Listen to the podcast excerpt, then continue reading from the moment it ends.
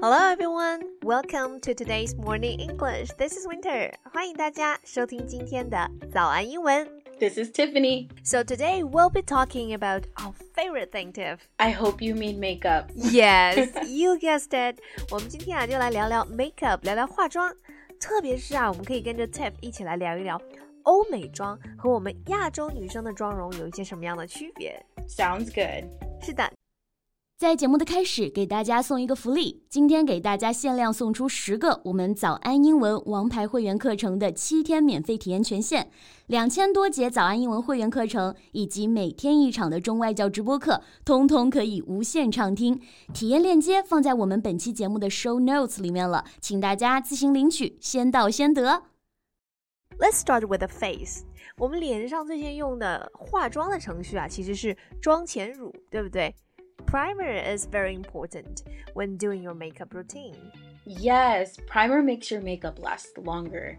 Your foundation will go on smoother, look fresher, last longer, and using a primer will allow you to use less foundation as well.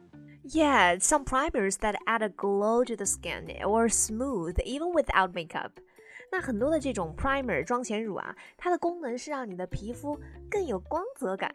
那 add a glow to the skin 就是指的让皮肤有光泽感了。glow g l o w glow 就是指的我们人就是可能运动过后啊，比方说跑步，或者是你特别高兴、特别激动的那个状态的时候，满面红光，就脸上还泛着红晕，容光焕发的那种光泽。 Exactly. I mean, a primer isn't a must, but if you want your makeup to look flawless, find a good primer. Right，妆前乳呢不是必需品，就像 Tiff 刚刚讲的，primer isn't a must。我们说什么东西它不是必须的，就可以用到这个句型，something isn't a must。但是如果是你要画那种全妆，对吧？无懈可击的欧美全妆，那 primer 肯定还是要用到的。So, one thing I think is interesting is the difference between Western and Asian makeup, right?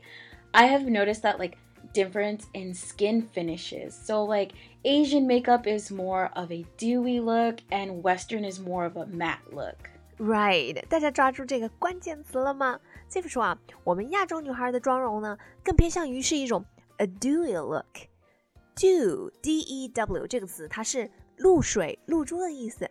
那在后面加上字母 y 变成 dewy，它就是变成了一个形容词，意思是被露水打湿了的，带着露水的。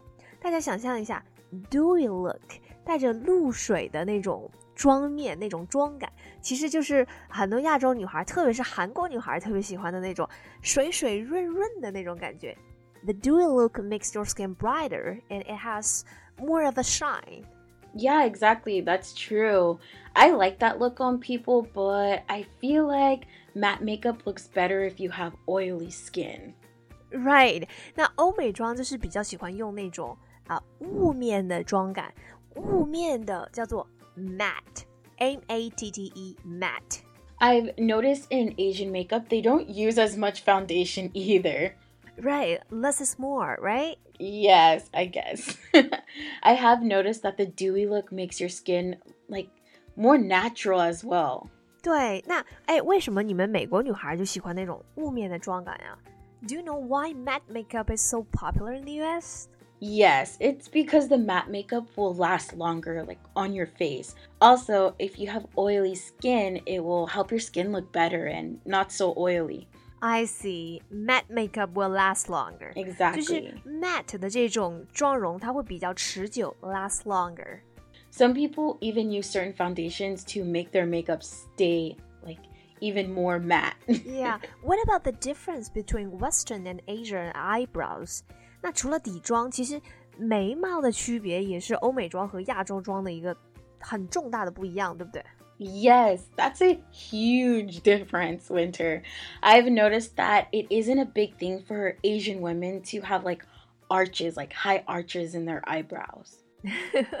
yes, yes. Like mostly the brow is straight, right? 我们 Yes. 很多亚洲女生都喜欢用那种平眉，就是我们的眉毛一般都不会太有那个 刚刚讲到的 arch A R C H arch，它本身的意思是那个拱形。其实我们在说到眉毛的时候啊，有那个 have arches，就是那种一个非常明显的一个那个眉峰、眉角的那个地方。那 arch，那亚洲女孩就喜欢画 straight eyebrows。嗯。Like Winter, have you ever tried to arch your eyebrows? No, I haven't. but I know that in the US, um, it is all about the arch. Yes, it is all about the arch. It makes your eyes bigger, in my opinion, and can give you different looks because you can do different kind of arches. And I've noticed in Asian makeup, the eyebrows have like little to no arch. So that was pretty new when coming here. Ah, I think it depends on your facial structure as well. Like That's some true. people might feel a weird drawing in the high arch. I can understand that. So, what about how mascara is applied? Sometimes it looks like Asian women don't even wear any mascara. This again is that less is more sometimes, right? Right. 其实啊，我我们也会用睫毛膏啦。刚刚讲到这个 mascara 就是睫毛膏，那是不是我们如果是涂了睫毛膏，你都觉得看不出来？ But I need volume and length when applying mascara winter. Mm-hmm. So I was watching a tutorial and the Asian makeup guru only applied one coat of mascara. My mind was so confused, but it did look good. That was like the it was different for me, you know? Yeah, I bet some people feel the same way when Western makeup artists put on two or three or four coats of mascara 。因为我们在涂那个 mascara 的时候，真的经常只是薄薄的上一层啊。可是那个欧美博主可能会上两层、三层、四层。OK，那我们讲到说刷一层睫毛膏，一层睫毛膏就会用到说 one coat，就会用到 one coat of mascara coat。